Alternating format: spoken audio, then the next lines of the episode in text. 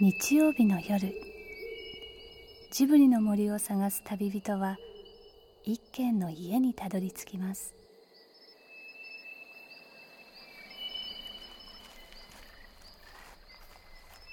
ジブリの森のラジオの川のほとりそこに立つレンガの家はスタジオジブリ鈴木敏夫さんの隠れ家です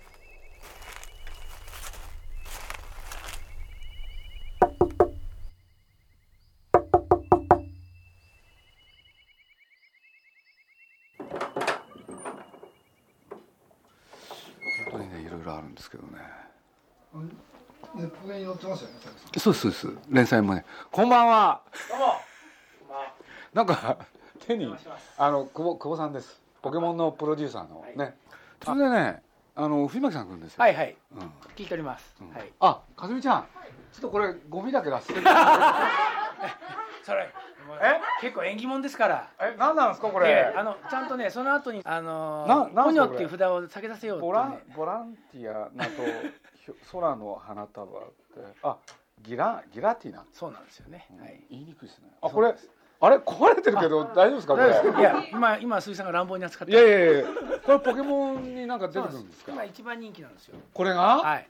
なんでそうでしょう。鈴木さんにはわからないとこがいいとこなんですよ。これが人気なんですか そうなんですよ。ポあのポッチャマって言いますから。あんまり大したキャラクターに見えないな鈴木敏夫の 鈴木さんにわかるジようブなリキャラクター作っちゃうと汗まみれやっぱりあのあ僕は分かってダメなんですかこの番組なはんかあのなんだっけなあのウウォルト・ディズニー・スタジオ・ームホームエンターテイメントペンギンを落としていくやつ読売新聞一応系列は似てると思いますけどね。ドリームスカイワ狭いーんですけどジャルねあの好きなとこへあド街のホットステーションローソンンいやそんなあのアサヒ飲料の提供でお送りします鈴木敏夫のジブリ汗まみれをねあの久保正和あのポケモンを作り続けて30年でしたっけ そんなに経って10年ちょいですね。あれまだ10年なんですか11年目ですから。はい。あ11年目そうそうそ僕30年ぐらいやってらっしゃるあの見た目がねあの皆さんに紹介しますけれどあのラジオだと分かりにくいと思うんですけどねあのこれテレビで見ると皆さんびっくりするんですよでなんだかって言ったら見た目がちょっとうさんくさいでしょう。いやあのでもね、ひげとか髪型はね、鈴木さんを一生懸命真似ようとして る。髪型って僕そんなそ僕はそんなない僕は髪の毛ありましたまだここだけはね、ちょっと叶わないんですけどね。ひげはなんとか真似しようと思ってるんですけど。あいらっしゃい藤巻さん。はい。藤岡藤巻の藤巻さんはい。すいません。そうですね。今日は実はねあの藤巻さんがあの今日の番組のねゲスト久保さんは藤巻さんがね死者に至ってあ、そうなんですよね。あのぜひあの久保さんがあのこの番組に出演を希望されてるとそんなことを伺ってねそれで今日実現したんですよねポケモンが殴り込みたいと。殴り込みさっきねこうキャラクターとかいろいろ来てるんですよ僕すぐねなんだこれはと思ってねそしたら首からなんかかかってるでしょそうそうそしたらこの最初読めなくてねこれギギラティナそう。そうそう。そうなんですでよ、ね。 「空の花束」って書いてあるんですけれど7月19日なんですか公開そうなんで日す本当なんですよ。えこれってポニョっていつでしたっ言っていいんですか、もけ いいっすよそんなのう。同じ日じゃないですか。なんで同じ日にやるんですかー僕たちが決まってるとこに鈴木さんが来たんですよ。あのなんつったっけな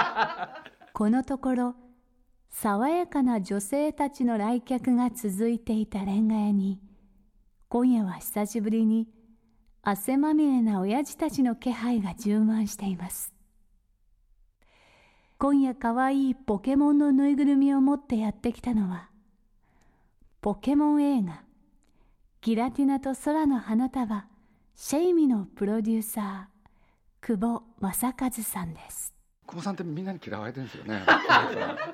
嫌われてるでしょ知りませんよ、なんだだって業界関係の人 それから出版関係の人だだってこの業界の最大の悪役でし ょいやだから ねお相撲に例えると時々休んで春横綱は朝青龍だとああ。でずーっと出てる横綱は白鵬だとなんで朝青龍に俺は箱じゃないかって話をしあたあんーいでいす例えですそんなねバカなこと調子がいいもう感心しちゃってた何やだもうだこういう時だけで突然代理店の人になるんだからもうあいや違う違うさすがおなじみ藤岡藤巻の藤巻さんもやってきて火蓋を切ったポケモン対ポニョアニメプロデューサー対決果たしてその行方はってあの藤巻さんどっちの味方なんですかあのさちょっとはっきりはっきりさせていたいんだけれど藤巻さんさっきからずっと久保さんの前に立ってねそのねういつも陰でいろいろ言ってるじゃ違う違なうい俺はスカイクルーラーの味方ですよ 何鈴木敏夫のジブリ汗まみれ僕久保さんって初めて会ったのいつですかいつですかね僕だから一回えっ、とカリオストロの塩のそう続編をやりませんかって言ってそう宮崎さんのとこに訪ねてきたことがあるんです、まああ、その時はあのあれ続編だったんですそうなんですねでだけどあのぼ作んないけども僕はこんな話が面白いって話してくれてそれがすごい面白い話だったのを覚えてるんですよねそうでしたっええそうなんですなんでまあ僕カリオストロの後ろで久保さんが登場したのを覚えてるんですよそうなんですよこれでまだあれそれでももう20年ぐらい前かもしれないですそうねですよそのぐらいですよね、はいあの頃まだ髪の毛あったですよねまあ、もうちょっとありましたね、ええ、多分でもいや別ね年齢的に味方の年齢は変わんないんじゃないかなと思いますけどね、皆さんのファンだったんですかそうっすよ、そうなんですよね僕カリオストロ大好きなんですよあれ確かポケモンってキャラクター設定があの人ですよねえーっとですね小田部さんじゃないんですか小田部さんはやってるのはあの全体のまあなんていうんですかアニメーション監修あそういうことなんだキャラクター作ってるのは杉森健さんって人なんあですけど、ね、そうなんだ、はいうーんでもその影響を受けてないですかいやそれはもうすごい受けてますよというのは小田部陽一さんという人がいてねでこの人は何を隠そうっていうのかどういう人かというとその高畑勲宮崎駿そういう人たちとね一緒にねいろんなアニメーションを作った人で、まあ、東映動画のねあの同級あの同窓なんですけれどだからあのハイジとか、そうですねね、あのあの母を訪ねてジジブリミュージアムでも特集やってましたよねそうそうそうそう小田部さんというのはそういう人なんですよでその人がねあのなんていうのかなポケモンというのに関わってるからだからねあのポケモンってね実を言うとよーく見ていくとねあのジブリアニメとちょっと似たとこがあるんですよキャラクターその他でなんでかって言ったらその小田部さんが関わってるであとは久保さんがね真似しろって言ってると思うんですよ僕ど どうしてわかるんですかそんなことあ 本当だったんですか当たり前じゃないですかいいとこは学んでいくんですよ、ええやっぱり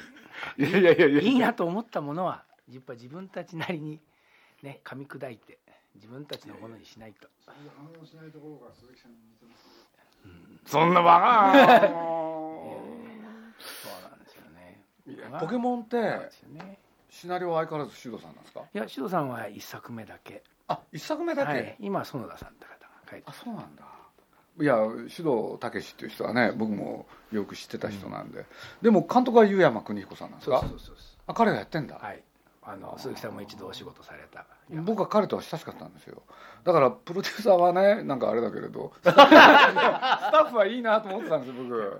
プロデューサーが作るわけじゃないじゃないですかでもほらポケモンっていうのはある年になるとこうなんか入学してある年になると卒業していくっていうはい入って出てくそうですねだかものらですそうよいう意味じゃきっ通とり過ぎるキャラクターなんでしょうね多分ドラえもんも同じですけど、とどまってないですよはねい、だから毎年毎年新しいファンを獲得しないとダメなんですよ、っていうことですよね、はい、でそれはちょっとジブリと決定的に違うところですねジブリは多分あのジブリ作品っていうのは入ってきてで出てかないですもんねだからそれがずっとこい入れたら閉じちゃうんですうだ 出さないだからだからその積み重ねがナウシカからどんどんどんどんこう興行成績にこうやっぱ来たような気もするんですけどねう、ん、そうでしょうねうんだからちょっとやっぱりね根本的に考え方違うとこあるんですよね、根本的に違いますよねええそうなんですよだから、まあ、まあドラえもんもそうですけどそうやって毎年作りながら、まあ、いろんなこと考えるっていうのが実はそのお一作一作違うっていうよりもっとまあ違う楽しみがねあると高三ってだけどね僕まあ前からずっとこれねあのご本人にもとも喋ってるんだけれどずっとこのポケモンを作り続けてるでしょこれ僕ねなんでそんなことできるんだろうって1年に1本いわゆるシリーズもんですよね俺で僕とか宮崎ってそれできないんですよね、いや鈴木さんたちができないからやってるんですよなんでそれどうして毎年同じもの作れるんだろうって、あポケモンをテーマにネタにそううん僕だったら飽きちゃうんですよねでもこうほらうちの子供ねもう中学生でポケモン見ないですけどあ一時一丁にはまって車に乗るとだから最初の時のあの歌あったじゃないですかえっとあれポケモン言えるからねそうそうポケモン言えるかな一ポ丁ケモンポケモンっていう歌でしょそれはねよくすごい歌よくできてて俺も車の 中で聞き苦し ドカチンそうなじゃないんだ本当にあの覚えちゃいましたよ俺もあありがとうございますだからなんでこなんで毎年作れるんですかあそれはね結局ねそのひ一本一本の話ではありますが主人公は同じでしょでピカチュウでしょサトシでしょだからトータルでスペースオデッセイなんですよだからその90分で語れないものをこうつなぎ合わせていってるので多分20作続けてみると言えることが言えるんじゃないかあるんじゃないかな同じ監督でずっと来てるっていう良さとそれとやっぱりこう出てくるキャラクターがやっぱり時代とともに変わってはいますけどつながってるなんでジブリとは多分一生参拝なんですよも 一あれが1回目 そうそうそうポケモンの2作目とね山田君はぶち当たってるんですようんえ東宝と松竹に分かれてたそんうですねねそうそうそうそうなんですよなんであれアメリカで公開したやつですかいや 2, 作いや2作目ですからねアメリカでも公開しましたけどあアメリカで1位になったやつは1位になった1作目で一す作目ねうんそうなんですよねすごいですねポケモいやなんでまあンジブリは1位アメリカ1位になってないですもんねアカデミー賞は取りましたけどね映画作ろうって言ったの高三なんですかそうですね最初からそれはあそうなんだはいいやだけど僕はこ細かいこと覚えてないけれどそうやって1作目2作目3作目とうまくいってね一時危機があったんですよねそうですね5作目まではやっぱり全年比ダウンでいってますからねずっとあそうなんだはいでそれがどういうきっかけで盛り返すんですかあれうーんまあ一つはですねちょうど、まあ、ゲームのプラットフォームがまあ変わるっていうタイミングで、ある種大きなフルモデルチェンジがしやすい環境だったんですよ、僕ねいやねなんでかっていうとねあのポケモンって、まあ、映画その最初大成功したそれがだんだん自利品になっていったところがある日ね復活するんですよそうでしたね確かねでその時にね僕思ったの久保さんの顔が浮かんだんですよ久保さんって復活するっていう感じなんですよねなんですかそれいやいや普通だったらそこで諦めるでしあょあねで終わってるはずなんですようんところが終わらなかったんですよだってアメリカで確かにねその映画ヒ大ヒットするとか僕なんかもヤンキースタジアム行ってねポケモンやった時はびっくりしたんですけれどねちょうどじゃあその日に行ったんですね、いやもうこういうのだけはやめてほしいなと思ったそれは 置いといて俺でだけれどあのその後ねそうやってすごい脚光を浴びてさあだんだん下がってきたもう終わるなと思った時にね、こうやって 粘り強くっていうのかしぶとくっていうのかね復活するでしょこれでね久保さんの顔が浮かんだんですよだからなんて言ったらいいかなそういうイメージで捉えてたの俺であ忘れた頃にねまだあのこと覚えてるみたいなそういうところがある感じの人で、簡単に捨てない、ん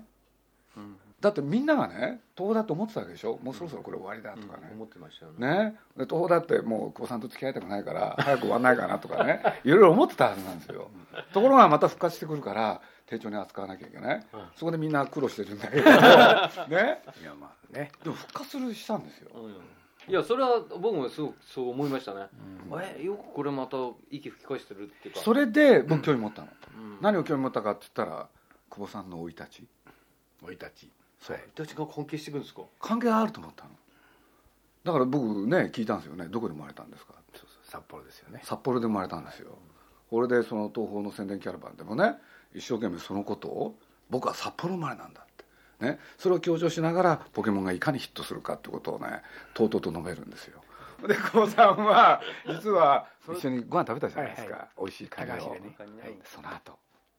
お聞きましたよ、俺も。またでもまねえ全くねえ隅に置けないっでてやつしょ何を言ってるんです全か部しっあぽのりしたねご飯食べ終わったんですよでご飯食べ終わってねこれであのー久保さんだけまあホテル違ったんですよねそうこれでねご飯食べ終わったらもうみんな疲れてるしね帰るって言うんですよこれで僕らね、じゃあホテルへ帰る僕はかパチンコやらないですし俺でねこっちちょっと久保さんと別れたりしてねで久保さんどうするんですかって言ったらホテル帰るって言ってましたよね言ってたでしょ僕らより全然いいホテルね俺でね知ってますで実を言うと僕らの知っ仲てま間すってで誰も知日らない本テレビ日本テレビの奥田っていう人がいるんだけれど彼はねあの現地でネット局のねあの人に会わなきゃいけないって言うんで他へ行くって言ったらねその日次の日大変なことがあったんです大変なことが奥田さんが言う奥田さんが行ったんですよ何かなと思ったらねいやねああやってホテルでご飯食べて別れたじゃないですかって言ってで別れて、ね、鈴木さんと藤巻さんがホテル帰って僕はまあ札幌テレビの人とご飯食べに行ったらねそこにお茶美味しいっす ねそこにね久保さんがいたんですよ。もう本当に もう俺の手もおね 前、僕ねで奥田さんがねもうね言いたくてうずうずしてるわけ。ね今思い出した。本当こにれ以上は ねこれ以上は言うのまずいですよね。ひどいですよねなんでひどいんです本か当。にもういやいや簡単に捨てない。良い子の皆さんこんな大人たちがみんなの夢を描いているってがっかりしないでくださいねっていうか今はこんなニコニコしているけどここにいるおじさんたちは本当はいつもはもっともっと怖い人たちなんですでもみんなこれだけは忘れないでくださいこんな大人たちだからこそ、なくしちゃいけないものの大切さを誰よりも身に染みて知っているってこと。要するに札幌で生まれた後、お父さんの仕事の関係で日本中そうですねいろいろ引っ越してますよ小学校4回変わってますしね中学校も3回変わってますからね久保さんを作ってると思ったんです。なんていうの、友達ができてもすぐ別れなきゃいけない。映画みたいですよねこれで なんつったらいいかな、そこで人生の無常うん感じたんですかねやっぱり。どうですかねまあでもう確かにそのなんていうんですかこうずっと昔からいるそういう友達っていうのいないですからねまあそういう意味じゃあのこの年になってまあ思いのほかその小学校の時のなんていうんですかこう友人の数の少なさっていうことにやっぱりちょっと悲しくなったりもしますよね。小中だから合計7回も変わってるんですもんねそうですね。うんそれはやっぱ影響あるあるでしょうでしょうねうんきっとうん終わらないものは欲しいっていう終わらないもの。ああだからしつこくポケモンあー続けてるとそう一応今回の映画のテーマはこれなんで一応友友ともあそれがテーマなんだはい友達がいないから。友達を作ろうよと映画の話あ映映画の友達を大切に映画の話をしてるんねですよそうなんです鈴木敏夫のジブリ汗まみれ。同じなね生い立ちですよね二人とも出版から映画業界口にしないで。それはもう全然違い ますよああそれは小学校の方が徳間修というのは全然でそんなかこいでとすないですよそんなことないやっぱりねだって鈴木さんって最後やっぱアニメージュからアニメのせ作る世界じゃないですか、まあ、コロコロはやっぱりどっちかというと漫画とかっていうかおもちゃ箱みたいな雑誌ですからねまあ、そこからですからちょっと違いはあるかもしれないですね、まあ、でもいずれにせよ、まあ、紙から似たよう映な像もんっじゃてないことで言えばだからそのこう鈴木さんが昔新聞のねキャッチコピーとかいろいろ自分で書いてるっておっしゃってたけどその辺の感覚がよくわかりますよなんかこう紙に書くものは最後自分で見たいなっていうのはありますよね、紙に何か書いてるとね、んなんか落ち着くんですよ。僕も一応ね高校の時は書道部が入ってたんですよえ？だ誰もいないんで とりあえず入れってあじゃあ書道部なんですか。書の新心得があるんだ新聞部と書道部だったんですけどねいや書道部とまずいなえぁちょっとなんか服脱いでいいですか書道部見てみいたいやなー藤巻さんも書かないきゃやいけ俺はんだ書かないですよ俺俺はいやいや藤巻さんも書け書けないどうせならもうこうなったらえ終わったら何を書きますかねうん藤巻さんあれでいいじゃない藤巻さん一番有名ですそうそうあ藤巻さんはあるんだ同じ7月19日公開の崖の上のポニョとギラティナと空の花束シェイミいよいよ公開まで3ヶ月余り今の心境を2人のプロデューサーに筆でしたためてもらうことにしましたうまいなありがとうございますうまいですね遊びをせんとや生まれけんこれ一人一人じゃあなな僕がね藤巻さんのやつを読みますはい「いちごは夢よただ狂え」「いちごは夢あよ同じですね意味としてはうんいや叶わないですよねやっぱりねえ大変なもんですよ早く書ちくょっんとで早く早くちょっとなんかそ書う道部のまずそねのあれを見てみ思ったってねそうですかみんな見とくんだよそうなんはいカメラなんですかねちょっと浮かばないんですよ本当に何言ってんですか本当ですよいいねこと書くと思いますよね多分ね本当にうん何がですかいやいやこそううそういいこと書んくとこ思いまの番組史上に残る残る名台詞そうです名文句そうですすあお構え違いますね 鈴木さんと構え違うねまあちょっとねだってふ180いやでもなんかねふ震えたんですよちょっと今180度だもんねこすったとこいいじゃかすれたってなんか藤巻さん後ろから見たみたいじゃないなないんですか余計なこと言わないすかこれうんなんすかって書き順が分かんなくなっちゃったなんすかこれ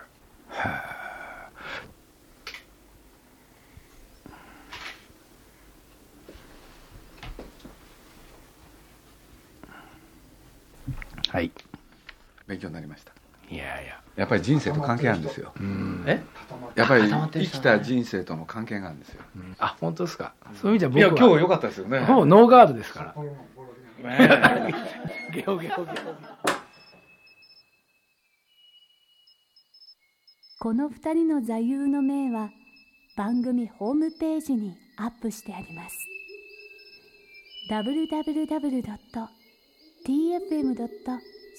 www.tfm.co.jp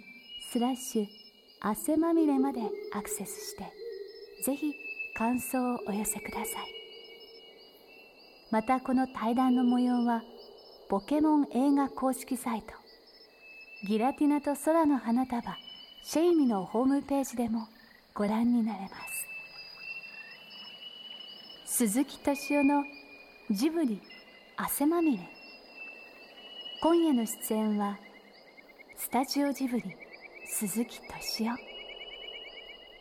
小学館キャラクター企画室室長久保正和さん藤巻さんでしたこの番組はウォルト・ディズニー・スタジオ・ホーム・エンターテインメント読売新聞ドリームスカイワード JAL 町のホットステーションローソン朝日飲料の提供でお送りしました。